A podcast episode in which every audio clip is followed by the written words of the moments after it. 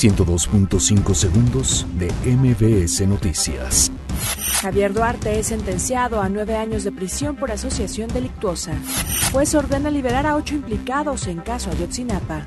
Padres de normalistas imploran que les devuelvan a sus hijos.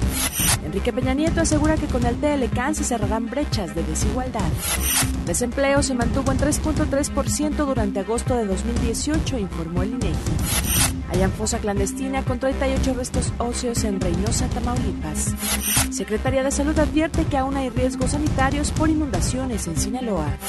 Nicolás Maduro denuncia ante la ONU agresión de Estados Unidos.